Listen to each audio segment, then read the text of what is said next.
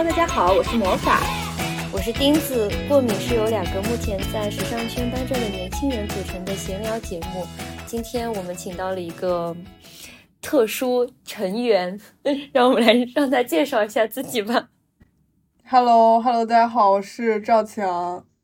这个名字实在是有点搞笑。嗯，其实刚刚钉子有讲过敏是由目前两个在时尚圈打工的年轻人，就很快，也许我们就会变成三个。就是赵强是我们现在这个试用期成员，然后我来简单介绍一下他，就是因为我现在在英国读书，然后呢，在这个公寓里就是有缘千里来相会，然后赵强本来是跟我咨询一些快递的事宜，因为然后后面发现是一个学校的同学，然后剩下的话就由你自己来介绍吧。如魔法所说，就是我和他是在呃公寓偶然发现是一个学校的，然后我学的是时尚商业方面的专业，嗯，对，也许很快我们就会变成三个打工人，是的。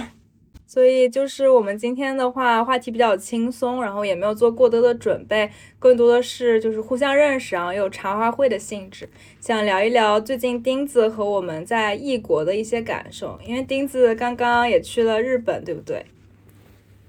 是的，就这次去日本，主要是因为之前疫情，然后没有能成功去日本留到学，也是嗯上了一年的网课，就对日本有一种。特殊的遗憾之情，然后正好有呃在日本读研的同学，然后邀请我们去，然后就去体验了一下。我们是来英国，不是来旅游的，还是来学习的，就是来读这个传说中的一年水硕。所以水吗？嗯，其实其实怎么说呢？我觉得可能因人而因校而异吧。我现在我们刚刚开学两三周的样子，嗯，就是我整体的感觉是它处于一个。平和，但是其实没有那么水的感觉的状态，就他现在还没有到达那个 deadline 期间，就是需要你就是通彻夜通宵那种感觉，但他现在处于一个平和中，然后还是有不少作业要去做，但那种作业是你需要自驱力去完成的，就是你不做也可以，但你可能上课就听不懂。就然后还有很多 reading 的东西要读，就是相当于教授会在你上课之前给你发很多东西让你预习，虽然还有 PPT 什么的，我觉得这是。就可能它形成了一个体系，就是英国这边的院校，它都会把它的教案，所有的就是这门课到底要你学什么，然后还有我们这门课你能得到什么，就全部整理的很清楚，就发在官网上面，然后每个学生他都可以登录官网去看到，就是自己将会学习什么，然后还有很多很多技能啊，还有一些就是呃链接的，比如说类似于国内知网这样的很多途径，比如哈佛商业评论。但是呢，就是他可能会推荐你，或者是建议你在上课前去读一些书，一些书的章节。但到后面的话，你就会发现那些内容超出了你的想象的多。是的，是的。然后可能因为魔法它呃学的可能就是还不是像商业类，就是我们的 reading list 其实真的非常多。然后可能第一周的时候在课堂上还没有太大的感觉，就是第二周再上课的时候，再加上因为我是跨专业申请，我其实之前没有就是商科的背景，然后第二周在上课的时候，很明显的感觉到，如果就是提前不把这些东西预习完的话，是会很明显觉得吃力的。然后因为我本科四年就是全都在国内读的嘛，哦，那跟国内我们上学真的很不一样哎。是的，是的。然后因为我本科四年就是全都在国内读的嘛，然后的确就是感觉，嗯，两边的授课方式，包括一些管理上是非常不一样的。我可能个人上来讲还是更偏好这边，对，就是呃，就是集中在教学的内容啊，包括你对自身素质啊，还有技能，还有偏好的一些拓展，这个是我比较喜欢。嗯嗯。其实我也是有挺强的感受，因为其实我大家应该众所周知，我跟钉子都是学服装设计的嘛。然后我现在其实读的专业也是跟就是设计制版这样的东西息息相关。其实也更多是我想更了解服装本身的内部结构。但是当时选专业的时候也很犹豫，因为之前本科的时候是我也跟钉子是一样的嘛，是在日本的那种教育体系下的，还有在日本的教科书的合作体系下去学的一些非常严谨的一些工艺方法呀、制版方法。但是我们也就是有被日本老师教授过，就是在线下当场，日本老师来到我们这边，就是在疫情之前。然后当时的体验感和我现在在英国就是也是学相同的类似的内容的感觉挺不一样的。我可能也会更喜欢这边，因为我觉得日本的话就是确实有，无数说有点刻板印象吧，就日本人确实给人一种非常严谨的感觉。包括我们当时在就是做那些胚布上衣的圆形补正的时候，不是要画那个垂直线吗？就是经线和纬线，我记得他要画的非常非常直，但是那个白坯布它很多白坯布的质量没有高达那么没有那么好的就是质量，你没有办法把它画的完全就是一条线笔直。我记得我当时就是趴在桌子上面，眼睛死死的盯着那个线画。是的，但我感觉可能也是日本的那个胚布。质量好一点，因为我这一次去问了他们，日本胚布要像差不多二十块一米，就比一些他们用的正式面料都要贵，所以他们可以画出非常直的线条，然后我们用七块钱一米的白胚布就画不出好的线条。我感觉日本的老师会给我一种笑面虎的印象，就他经常会在当面夸奖我，然后在班里面，也就是说我们做的都很优秀，然后很努力。但他最后当你拿到成绩单的时候，你会崩溃，你就发现这个世界仿佛在欺骗你的感情。就我以为，也可能是因为我个人的成绩原因，我以为他会给我打一个还不错的分，但是发现成绩以后那个分数就是不太美妙。我觉得不是以你个人，这就是日本老师这样子的，应该是习惯吗？他们真的就他对很多人都说你做的很好看，你做的非常好看，你非常擅长这个，然后最后大家拿到成绩都发现只有七十多、八十多，但是国内老师基本上都会给你打差不多九十多分，然后八十大几这样，但是他们就会给你打七十多，但是他们表面上就会说你做的非常好啊，然后像我我们之前的设计老师虽然。表面上骂的你骂的非常狠，但是背地里还是给你打很高分。对对，我也觉得，就可能有差异吧。包括我们之前的日语的，就是教我们日语的老师，他当时会觉得，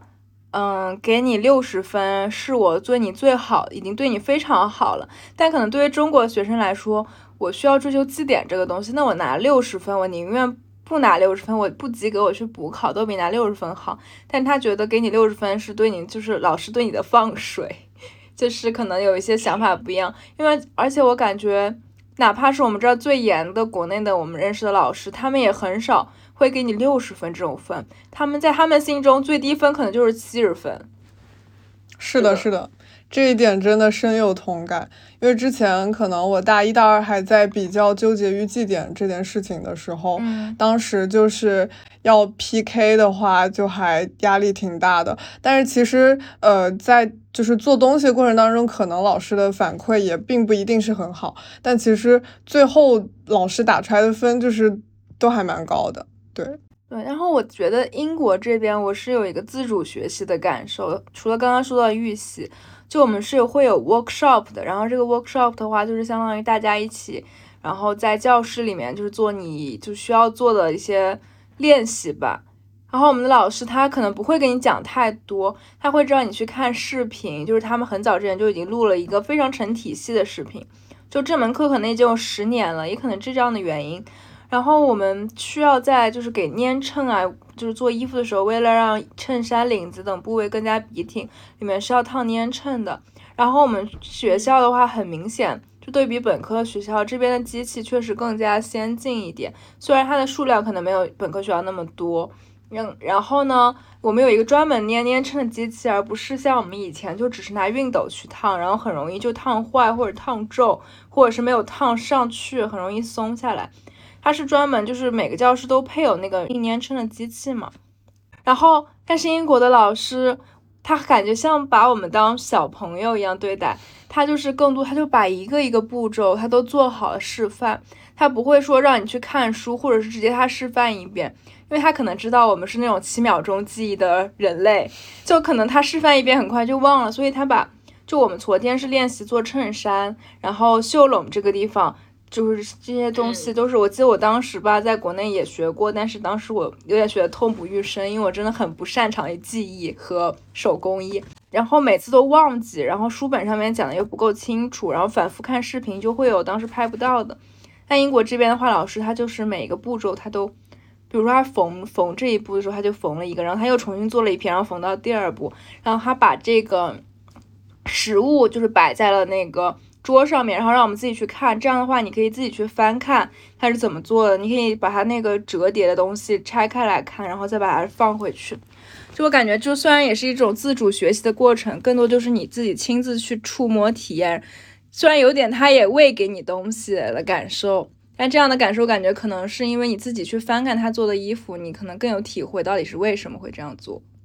他是给你们看视频吗？不是，他先放了视频，然后他做的每一步。就包括前面的那个，就是他昨天我们要做的是袖子嘛，然后领子、袖子，然后还有前面的那个左片和右片的门襟，所有都做了。他是就是在桌上面放好他做的一个步骤，就这个步骤是每一步他都分开来制作。然后到最后一步是做完，然后他用一条绳子，他把门都缝到一条绳子上面，然后从左到右是一个这个衬衫是如何一步一步做出来的，就非常非常精细，就是每个部件都很精细。然后我们大部分人就是反复的就上前去看嘛，你自己先缝一点，然后再去看。然后他们还有一点就是非常细致，嗯，之前我们在国内从来没有想过要就是回针的时候。就是没有想过，有些面料它是不能回针的。就大部分时候，我们还是就是会回一针或者什么。这个我知道，这个我在上那个日本网课的时候做那个皮衣，皮衣对不能回针。但是因为我当时我也听不懂日语，我也不知道，我都是翻那个书，那个书我又看不懂日语，然后我就按照一般面料做，对 我就按照一般的面料做，然后我都回针了。然后后面才知道是不能回针的，但我们班上应该所有人都回针了，因为大家都听不太懂。那但是在国内的时候，因为我们做衬衫，很多人有做雪纺啊什么的，就是在做衬衫和连衣裙的时候，但是我们没有人告诉我们这是不能回针的。然后我来这边以后才发现，这些老师就再次强调，你做那种轻薄面料一定不能回针，你需要把那个就是出来的线留的长长的，然后给它打手动给它勾出来打一个结。他说这样是最不伤害面料的。如果你回针的话，那个面料因为很轻薄，很容易皱一点。然后我觉得确实很细腻，就是一些学习上的感受。其实我在上日本网课的时候。呃，可能因为网课的区别，呃，老师给我们做示范，其实他也都是先录好视频，然后一步一步放给我们看。他先放一步，然后让我们去呃旁边的机房做一步，然后他再放一步。但因为我做我也不是很擅长做这种手工活，然后我就也做的非常慢，所以他就会把他的视频传到我们之前有一个那种 A P P 里面，然后就也是跟着那个视频一个个学，但就没有实物。但那是因为是网课原因吗？我觉得可能就是相对而言，就是国内还没有大学，就我知道的，我所上的学校并没有去，就是做这种 app 嘛。我觉得这是挺值得学借鉴的一点，因为如果你想复习或者你之后还想练习，你可以反复拿来看。但是因为如果我们是。因为我们一个班就是在国内的话，一个班有快三十个人吧，然后所有人都围着老师，然后拍视频，其实没有一个非常完美的角度。你不如是专门找老师找一个角度，然后找一个就是人来帮你在一个好的角度拍视频，这样的话你后面的人都可以用这个视频来看，反而节约了时间。我记得我们当时为了拍视频，大家都挤来挤去的，然后有些人就拍不到，大家还要抢位置。而且，如果总是让班里的一个同学去拍视频，他的手机内存也不够。反正我就记得当时大家都抢占老师周围的位置，就先要早到班级五五到十分钟，就是抢位置。哎，对，而且有的时候那个视频，你有时候手机里面还有别的东西，你反复找其实是很麻烦的。而且你手机内存不足，你肯定要把原来视频删掉，然后去更新新的视频。所以我觉得这还蛮好的。其实刚刚魔法说到。嗯，学校的机子，其实我这一次过去也去看了一下从未见过的母校，然后去参观了一下，感觉日本那学校的机子也比咱们国内的学校机子专业很多，像他，我当时我们有选修课选那种染色课，然后首饰课。对，如果就是到日本的话，他会有专门的教室，也有专门的，就是呃做首饰的那些工具，然后也有专门染色，他们有一个染色坊，有呃丝网印刷呀什么的，呃那种工具都是有的。他们每个教室感觉都很专业，然后。专业细分的也很清楚，就是染色那种专业，以后呃做首饰那种专业分得很清楚，就感觉更专业一些。然后呃，我记得当时我们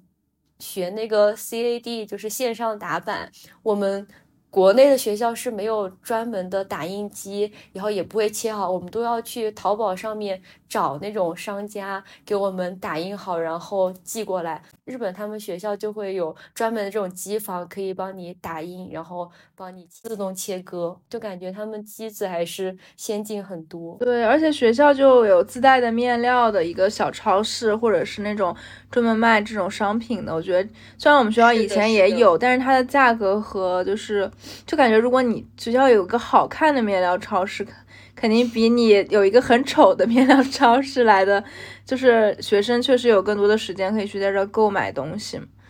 而且我们今年还有了那个研究生专供的线上面料购买的一个程序，虽然我还没有使用过，但好像是新开发的。对，就是可能有不同的。需求吧，我觉得另一个可能性是因为国内的话，可能学生人数比较多，然后它整个大学一般都是那种非常综合类的，嗯，就是它整个大学的嗯分支非常的庞大，而我们现在的话属于是在一个 college 里面的，对，然后这 college 的话就是属于细分类的。就比如说我们这个学校，它全都是时尚专业。只是这个时尚专业，它是分为媒体的时尚商学院、媒体时尚媒体学院，还有时尚服装制作等等技术学院。那这些学院的话，他们所有的都是为了时尚这个产业而诞生的。嗯，所以它很多的设备的进进口啊，然后设备的使用，它学校的采购都是以这个为出发点的。那可能国内学校综合性大学很多，它可能更多的会考量就是。可能有一些科研类的东西会在上面投入，嗯，是我的猜测。就是因为我的本科也是在综合类大学，然后但是呢，很不幸的就是，呃，美术学院和我们本部是分开的，所以其实呃很多的经费啊，包括资源啊什么的，是给学校，比如说更强的一些军工类啊或者理工科。然后我们这样的专业其实是不太受到重视的，然后对，是的，是的。然后可能呃有一些东西就是它没有办法那么针对，然后这么精细化、专业化的去给学生提供一些帮助。嗯嗯。我觉得很多文化不同吧，就是毕竟我们中国，你说大学住宿舍是四人六人铺，嗯，但国外的话虽然也是有专门大学宿舍，它也是四六人的那种，包括十人间，但它是每个人有自己的 bedroom 这种，对，是的，它还是更注重一些个人这种隐私，但是它十人铺其实也十人房其实也很多，嗯嗯嗯，没错。就跟我们的场就是一直之前的那种集体生活是比较不一样的。对对，包括他现在像我们现在居住的地方，就是那种也算学生公寓，它只能是学生申请去住，但它又是脱离学校本身的学生公寓。然后这样的话，你会在这边有不同的学校的大不同大学的学生住在这样一个公寓里。像我们现在住的，类似于是三 B 三 B 嘛，就是每个人有自己的房间，然后自己的房间里还有自己的浴室，但是三个人一起共用一个厨房，这个就还蛮好的。但是也可能是因为在学校大部分的时间我们都是吃食堂，在国内外卖也很方便。嗯，在这边的话，无论是价格还是食物的美好程度来说，都让人感到不是很好。是的，都让人感到非常怀念祖国。嗯，没错。对，这个时候可能我们的生活需求也不太一样。嗯，就聊到吃，你对英国的吃和日本的吃，大家有什么想法吗？其实这次也是去旅游，所以对吃的，呃。吃的也比较多，然后把盖能想到的日本的美食，像寿司呀、寿喜烧啊，哦，寿喜烧比国内贵，就是我们人均一个人要人均一个人要将近要三百块。我真的很爱吃寿喜烧，是寿喜烧推广大使。对，但是我也其实也没有吃出来跟国内的寿喜烧有什么区别，但是就是比国内的贵。国内我们差吃一顿，差不多贵一点也就一百六，最贵最贵也就两百多一点点，不。海鲜的话会贵一些，我之前吃的有海鲜版本，就是三百多块钱一个人。但是我们从来不吃海鲜版，就狂炫牛肉，只吃牛肉已经很够了。对，但是我们点的那个三百的，它也没有海鲜版本，反正就是比国内贵，就整体物价还是更贵一点。你是去的东京吗？对的，在东京待了一个星期左右，还是整体物价还是很贵的。像它，嗯，就是很普通的一碗面也差不多六七十。嗯，我记得我们之前去韩国也差不多吧，五六十、六七十。是的，韩国也很贵，但是我感觉韩国好像没有感觉贵的这么让人印象深刻，可能还是没有很贵。那有没有可能是，就是因为我们是拿我们自己的汇率去换算，然后我们赚的钱也是我们国家的钱，所以我们下意识就会不停的换算钱。可能对于拿他们的工资来说的话，那个价格就不算贵。嗯，但这只是我的想法。应该是的，因为他们确实赚的应该比上海的工资要高的。因为对于他们来说，日本上班族来说，其实买奢侈品对于他们的经济能力来说不是很大的负担，所以他们有很多人会去买奢侈品。然后我们去商店逛了，他们奢侈品不像嗯上海的恒隆，它就是每一个。房子感觉嗯都要排队啊，在外面等候，他们就摆在那种一楼的那种大厅里面，就平易近人的感觉。虽然那个价格对我来说并不平易近人。那英国那奢侈品店也是这样子吗？我们俩的消费水平还不足以支撑起奢侈品，但我们今天刚刚我们刚刚逛完西太后嘛，然后因为西太后在英国它是本土品牌，就是一直也说是比在国内买便宜的，然后再加上我们之前也聊过，想在后面一期的过敏里做西太后的这个。话题就聊聊西太后，还有它的品牌，就是我们就去先浅浅的调了个研，就是这家西太后应该是最大的一家，在整个伦敦来说，然后在市中心牛津街的位置，然后我们在门口足足排了，我感觉有四十分钟，然后也可以看到不少华人面孔在跟我们一起排队，感觉都是从某书 APP 上闻讯而来，没错，然后大部分人都是。就是买的东西满载而归，包括我们的朋友。但是我也去过，就是这边的话有那种集成的一种商场，也是叫 Selfridge 嘛。然后这个商场也是在牛津街那儿。我前几天刚刚调研去了一下。然后这个商场的话，它就是每层楼有不同的价位和不同的服装。比如说，因为我们正好有一个课程作业，要调研四种不同类别的品牌的 T 恤衫，然后分别是设计师品牌，就是包括 Alexander McQueen 这种也是算被算作设计师品牌的啊，居然是设计师品牌，它在我心中一直是奢侈品。从设计师出发的，它是从设计师就整体还是延续它的一种设计感。然后设计风格，并且它也是有品牌主帅嘛，嗯嗯嗯。然后每一期的话，大部分是通炒作这个设计师，或者是大家都会知道是他做的设计，嗯。但是像类似于比如说，嗯，cos 之类的店吧，大部分人就是你是不会知道它背后的设计师是谁的，但你会对这个品牌耳熟能详，它就属于那种中高中端品牌了。然后此外的话，嗯，还有就是。Zara 这样的店在英国的话，Zara 是被也是被分为那种就中端的快时尚店，中高端快时尚店。但我觉得很神奇的一点，H&M 和被被我们老师分为就是平民快时尚店 （High Street），然后然后还有英国还有本土的叫 Prime Market 之类的店，嗯，就是那些店里的话，你可以用很便宜的价格买到一些衣服。当然，你把它换算成人民币跟淘宝对比，可能也没有那么便宜。是的。但是相对英国的本身的物价来讲，其实是就是非常可获得的价位。对，它就是一个商场里会集成很多家，至少会集成奢侈品和设计师，还有就是店，然后它周围也有，就是整个商圈里面不会泾渭分明到就整个只有这块是奢侈品的，然后你得到别的地方才能逛到 Zara。它那个整个商圈就是其乐融融的感觉。嗯。就适合所有人来逛街，对，多位一体。那 Zara 是真的比国内的要好看吗？因为我之前听说说英国的 Zara 跟国内的 Zara 完全不一样，会比嗯国内的好看很多，然后质量也好很多，是这样吗？就我们今天的感受，当然可能因为我们也只逛了某一两个楼层。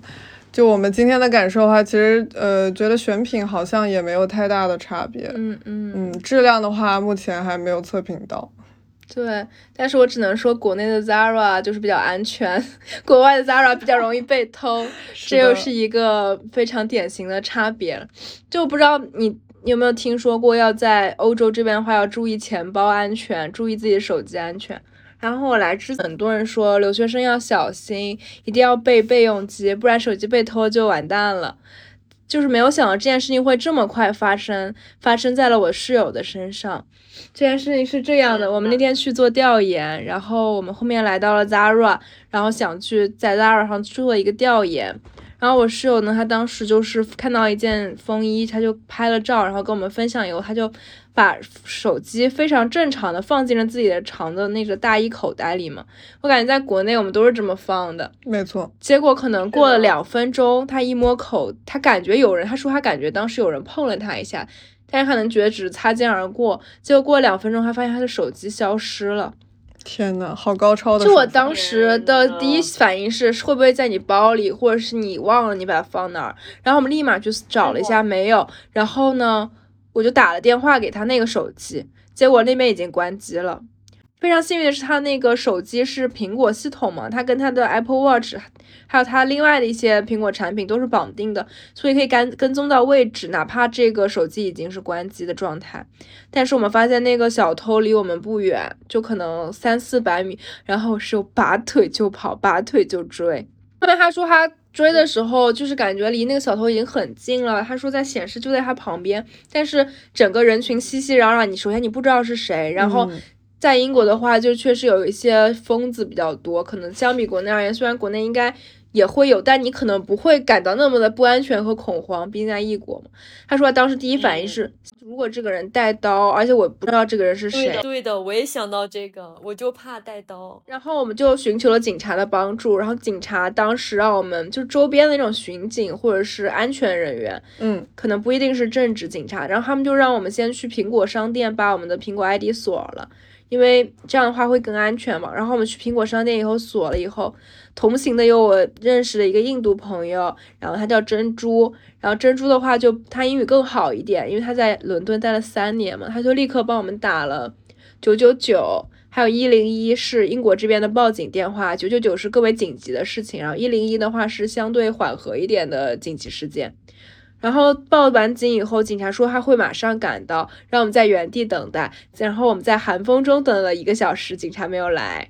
然后我们中途又打了两次电话，警察说他们与我们擦肩而过，没看到我们。然后不知道这是一个真实的事情还是一个借口，一 种说辞可能。对对，因为我们观察了每一个路过我们疑似警察的人。对，然后我们就后面就很难过嘛，就回去先就吃了点饭，后面在回家的路上。因为是拿着我的电话在打，就跟跟警局打电话了嘛。回家路上我就接到了警局的回电，然后警局就跟我们讲说，他们下午是因为有更紧急的事件，更需要 need help 的人，可能是一些伤害性事件，所以他们就出警了，就没有在我们这儿来再来找我们了。然后我说我们可以理解，他就让我们去就查询一下，因为手机不是一直可以跟踪那个小偷现在手机定位在哪儿，我们就把当时谷歌定位显示的那个。被偷的手机的位置告诉了警察，然后警察说，遗憾的告诉我们，他刚看了一下这个地理位置，是一个二手手机市场。然后我我把这件事情跟我另外的朋友说，他说他朋友去年也被偷了手机，然后呢，偷完手机的下一个星期，他的手机也是绑了定位，被显示回国了，在华强北是吗？不知道，可能就被拆了零部件那种要被卖了。天呐。对，我觉得这个手机它就确实也挺难追回的了，大家还是要小心。是的，我就是常年把它挂在我的脖子上，但是小心飞车党。对啊，对，但没有办法，就我觉得口袋真的很容易掉。是的，因为你不可能无时，特别是冬天，你不可能无时无刻就提防着别人触碰你什么的。对，而且人多的时候，就这种擦碰其实是难免的。对我今天整个人就非常的警惕，因为我其实也没带什么包。然后我可能就是双手紧握手机，对，可以想象，是的。然后可能在地铁呀，或者说街上人多的时候，就难免会有擦碰。但那个时候我就会非常的警惕，我去看，然后再感受一下我包里的东西有没有缺失。是的，是的，我感觉我的警惕性比在国内高很多。对，没错，没错，就是这个是国内的安全给我们的安我在国内从来没有被偷过。嗯，我也是，我在国内也没有丢过东西，只有我自己忘记 了。我也是。对啊，在国内都是只有自己忘记了，像国内手机都是揣兜里的呀，就完全不在意，而且感觉现在也没有什么人来偷手机了。是的，对，而且另一个原因是。对于国内的我们生活来说，手机其实就是生活的一切。嗯，你在支付，然后你出门坐地铁，所有的一切都是靠手机绑定的。其实英国这儿也是有绑卡的嘛，但是有些卡就是没有绑在手机上。再加上他们很多都是独立的 APP 啊，会员啊，你要办带他们的卡。就我们平时随身携带的，就是付钱的，也就信用卡呀，或者是借借记卡。就没有办法，因为是国内办的嘛，你没有办法把它搞成那种网银，就是拿手机刷一下就行，你就得带钱包。然后我现在就根本就不敢把任何东西放在我的口袋里，就这种贵重物品，我可能只在在口袋里放个口红，嗯，就感觉那种卡，他要把它摸走了，真的就很危险。你之后在这异国他乡，你身上也没有什么钱，然后这个卡要是被盗刷了，你可能就损失极大。嗯，是的，然后整体感觉就是在这边的话，就需要有更高的安全意识，然后还有警惕性。没错，包括每天的出行时间也是。虽然我现在暂时还没有听到身边的，或者说自己经历过身边有一些什么安全事故，但是呃，目前来讲，我还是不会选择太晚回家。然后可能天黑的话，我也就会选择不再出门了，或者结伴而行吧，就是大于两个人，至少比一个人走好。没错。那我感觉国内和日本都相对安全，因为在日本我们基本上都是十点、十一、十二点回家。就有一天我们走了另外的路，那个桥洞下面都是。homeless，然后但是他们也很安全，他们就自己睡觉，然后我们就从旁边经过，然后我上小红书刷说，有些日本的流浪汉，他有可能就是呃以前是一个公司的社长，但因为那个公司倒闭了，他不愿意回家去面对，所以他选择了流浪，所以我感觉日本还是很安全，这可以拍一部电影了，很有故事感，没错，哎，但是。但是你，我想知道，好奇一下，就是日本的话，你在街上看到的，就是国际化多吗？就是多元化的各国各种族的人士会比较多吗？相比国内，还是说亚洲的面孔比较多，然后你很难分清他们是哪些国家的？嗯，其实街上还是亚洲的呃人种比较多一点，但是其实。中日韩的长相你还是很能区分开的，因为我们当时，当时我们落地的时候，后面跟了一大堆都是韩国人，不知道是这是韩国的班机还是。整个他们一个旅行社啊什么的，反正你一看就哦，这就是韩国男生长相，哦，这就是韩国女生长相。然后日本女生你也看，哎，这就是日本女生长相，日本男生长相还是很能分得清的。但是日本的像便利店或者是那种快餐店，很多那种印度籍的人种，就不知道为什么就看到很多印度籍的人种，特别是便利店，其实。当我们十一二点还去便利店买东西的时候，看到 印度籍的大哥，还是有点害怕的。嗯，这跟我们生活的片区非常相似。对我们生活在一个棕色人种片区。嗯，其实也没有，就是我们没有带任何别的意思，就是第一次嘛，我也是第一次刚从飞机上下来的时候，后面跟着一班应该是从印度之类的地方飞来的飞机，我第一次见到，首先我第一次见到印度人。应该是这样，在我的印象中，不太记得自己见过别的印度人。再其次，我会我第一次发现，原来他们有这么多不同深浅的棕色，就非常明显。就是因为我记得以前在课本中学过，印度是分高种姓的嘛，然后高种姓的人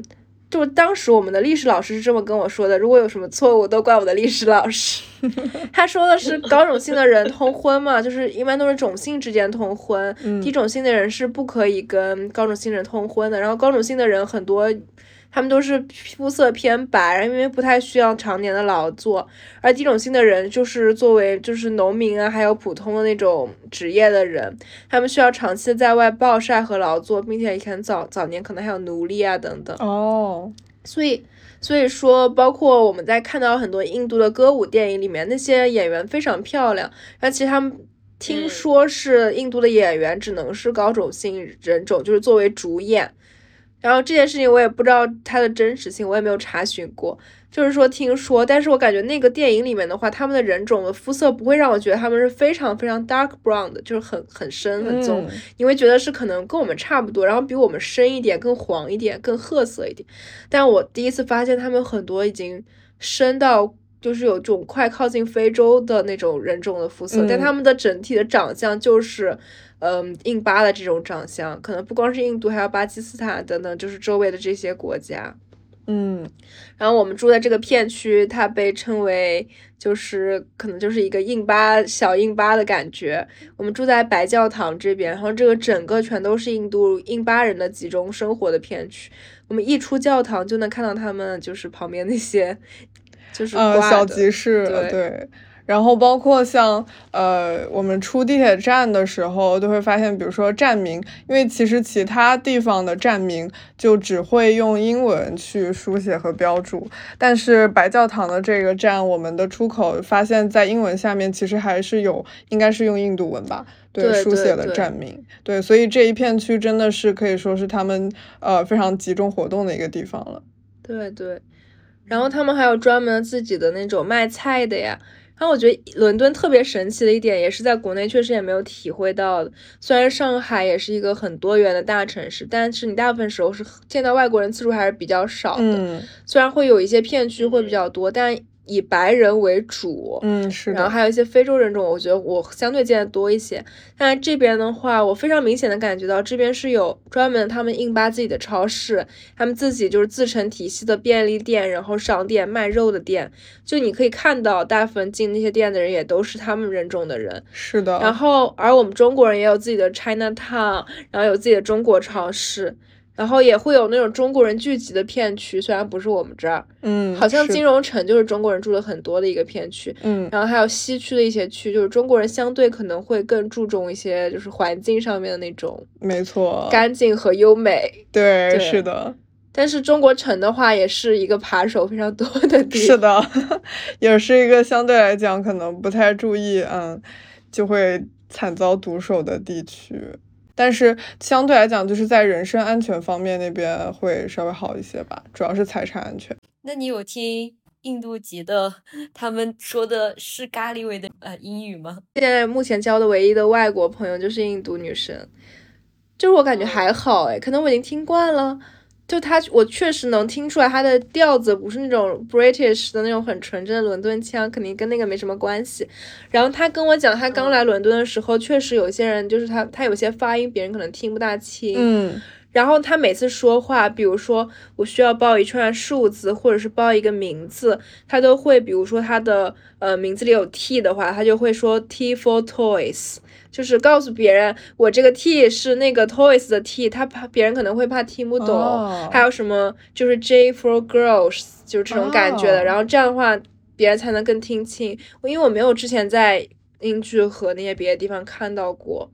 所以我不知道是不是他用这个方法让他的语言就是让别人更能听懂，但他整体的语言还是就是挺挺挺标准的，相对，嗯，他的语言比我们好。是的，是的，我班上的其他这几位印度同学也是，就是语言能力其实是很强的，只是说可能我现在可能还暂时没有太适应他们的口音，对，听起来可能会稍微有一点点吃力。对，但我觉得他们比中国人还卷。嗯，是的，是的，他们真的很努力。就之前我跟魔法，呃，可能在上完一个就是需要跨专业合作的一个课程之后，嗯然后这个课程的话，它是会提供十几个项目，然后由我们自己自由选择。就可能我们才刚听完那个课程，嗯然后当时在那个学校的这个咖啡厅里面，就是吃一点东西，然后呃，我们班上的其中一位女生就过来打招呼，然后并且问我们说：“你们有心仪的项目了嘛？”然后当时我跟魔法就是面面相觑，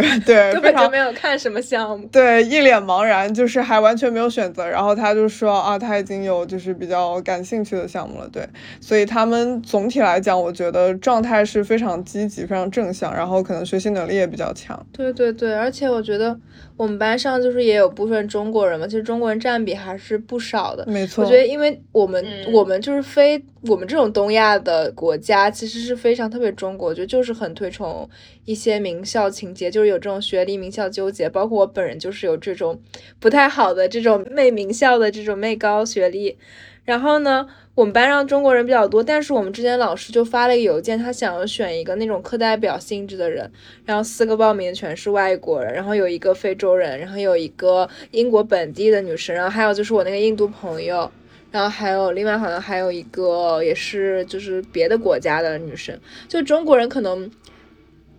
大部分因为中国人比较多的情况下，中国人就会自愿的想抱团聚在一起，就是讲中文。其实我有时候会觉得有点的不礼貌，如果旁边有英国同学的话。然后我们有时候跟我的印度的那个朋友走在一起，然后还是有大家会讲中文，我觉得他可能就觉得很尴尬，嗯，就是有点像你，比如说你刚来上海，然后你旁边上海人在那狂讲上海话，你就根本不知道他在讲什么，你就会心存困惑，也没有办法嗯。加入他们。是的，是的，对，所以其实我还是想要多锻炼我的英语能力的嘛，就是口语英语能力，我觉得就够了。嗯，没错。对，语言能力的事情，就是我现在还比较担心小组讨论这样子的课程，因为小组讨论的时候，就是你没有办法按照平常生活惯性，可能就是跟中国的同学抱团。小组讨论的话，老师就会随机分配嘛，然嗯后可能呃，本身我们班上的中国同学其实也不少。对，然后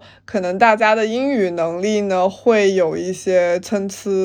嗯。嗯，对，然后很明显的能够感受到，比如说海外本科的中国同学，他们的口语能力就是呃挺好的，嗯，然后他们可能跟也不能叫外籍吧，我们才算是他们的外籍，嗯。其实对，就是可能跟英语母语的同学会嗯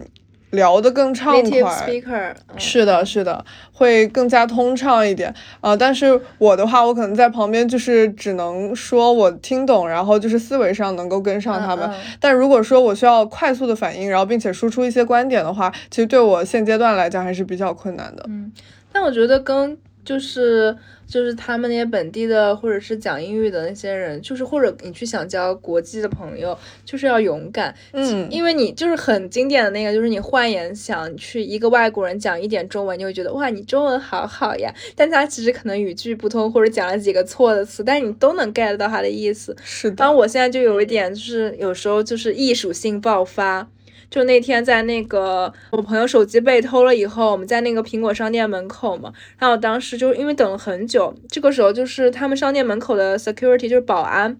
商店门口的保安就突然就是看到我们在那个地方，就跟我们说你好，应该是一眼识破了我们中国人，他们聊了起来，然后就随便聊，以后结果那个苹果商店的保安跟我说，他非常喜欢中国的一个手机牌子叫华为，他说华为，我说哦，哦。然后说他觉得他的操作非常便捷，然后他觉得相比苹果而言，他更喜欢华为。然后当时因为一些其他原因，华为在国外并不是很常用。然后他还说他很遗憾没有办法再轻易的买到华为。然后他说，呃，去中国是他的一个就是旅游的梦想。然后我们就在那儿聊，他还问我就是身上的就是纹身的意思啊，然后又说了哈利波特，然后又说了美食什么的，就感觉随便聊，因为。可能我的心里也觉得我跟这个人之后不可能有交集，嗯，然后他也就是一个英国大，就是一个英国大叔嘛，虽然我也不知道他是哪个国家，应该就是英国本地的，就大家都很开心，就是你想说我们就说什么，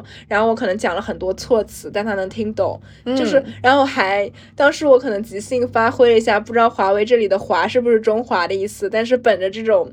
就是在国内不会丢手机的思乡之情，我就跟他说华为的“华”是中华的意思，他还跟我学了一下“中华”这个字，用中文怎么 有意思，这个英国大叔，我发现他们其实都还蛮能唠的，对对对，而且嗯。很、挺多人都挺热情的，对，就会很直接。我那天也是结嗯。账的时候，在超市里面也是一个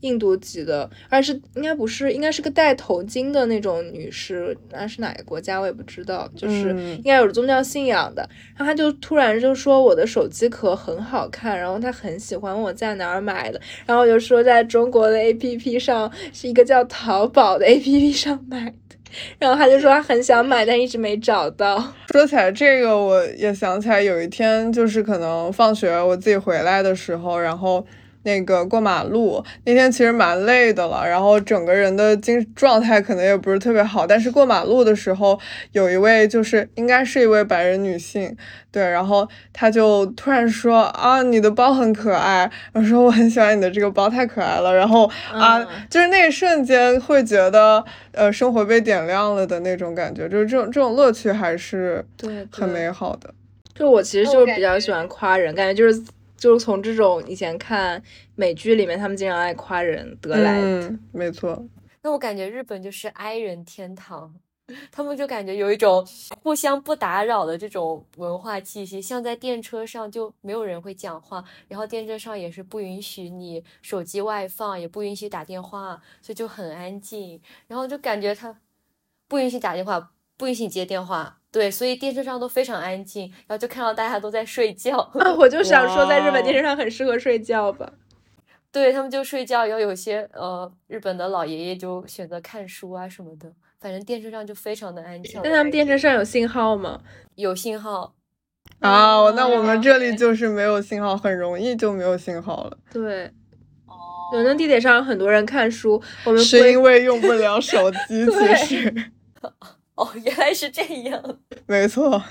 就是我室友的吐槽，就是，嗯、以前总是看说什么欧洲的人的素质非常的高，他们在地铁上都不玩手机，只看书。我当时心之向往，我说什么时候我也能做到这样？结果过来以后发现这儿一点 WiFi 都没有。对，就你进地铁站，只要往地下走就已经开始没网，还有很多就是没有网络，所以其实我一个月的那个可能耗费的流量也比国内少很多。嗯，是的，像日本，他对拍照感觉也很介意。反正之前就我们的日语老师就呃，好像一直有跟我们说，呃，日本人就很介意你就是拍他。像我现在就录旅行的 vlog 的时候，我都不敢就是乱对着他们，我就生怕就是造成了什么。误会，然后因为日本人手机它拍照是自带那个声音的，就那个声音是关不掉的，你只要拍照就有那个咔嚓声。但是我们的手机是没有那个声音，就可以随时偷拍。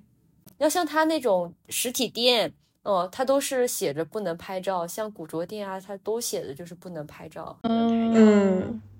但是为什么呢？其实我不知道，因为我们今天去西太后的店，我特意问了他可不可以拍照，因为我想之后咱们做节目，还想把就是我们西太后店里面一些场景拍发给我们听众，在 show notes 里面可以看到。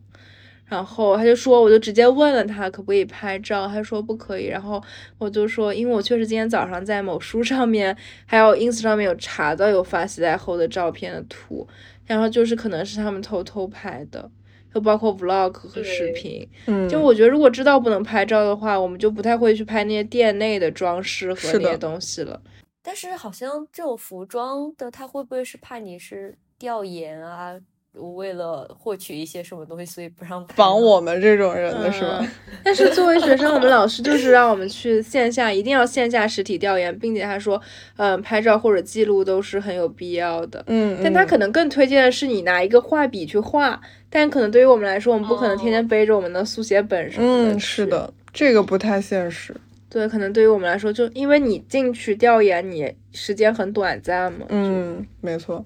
然后像我们也在日本看了好几个展，它展上像在上海我们看展都是让拍照的，但是它日本的展就是不让你拍照，就一点你的手机甚至都对，手机甚至都不能拿出来。然后我们看了一个在呃东京的一个圣罗兰展，它就是有专门的拍照展示区域，就除了这个展示区域，其他的地方的照片你都不能拍。然后，嗯，然后我们后面想，这是为什么？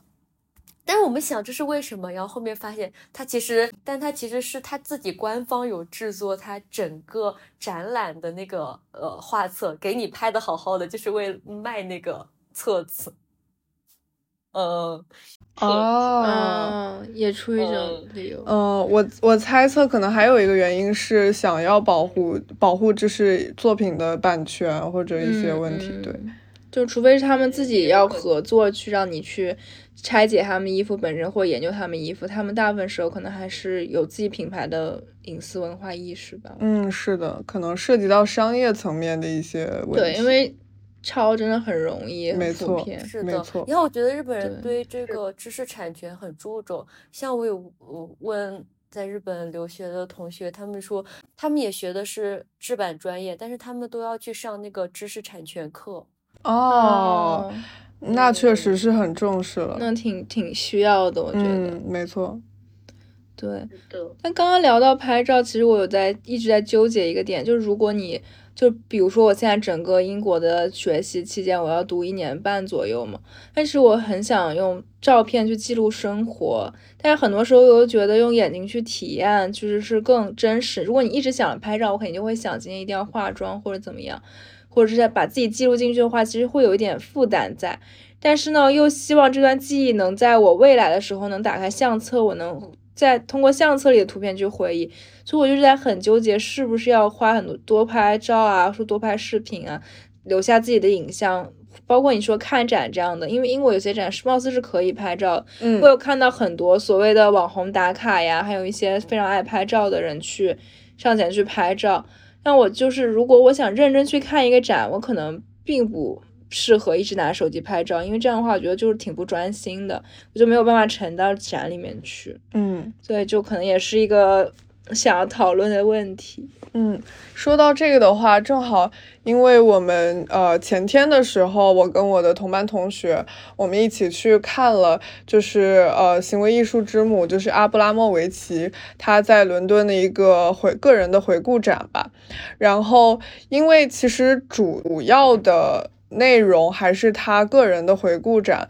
所以其实大部分的嗯内容可能是以影像啊这些多媒体的形式来呈现的，但是它当中也有一些就是真正的行为艺术表演。可能它就会涉及到一些，比如说艺术家他可能会裸露身体啊什么的，对。然后，所以我们在进场的时候就有工作人员专门提醒我们，就是你可以去拍摄这个展览的一些空间。但是呢，一些特定的表演是不允许拍照的，就包括像他们在表演的现场是会有呃安保人员去提示，然后就是可能会把控一下这方面的事情吧。哦，对，说到艺术展，有一点有一个小小的不算是故事吧，就是一个小瞬间想分享。这还是刚刚提到的那个行为艺术展，因为当时我们同行的三个人都就是大家看展看的挺投入，然后挺专心的，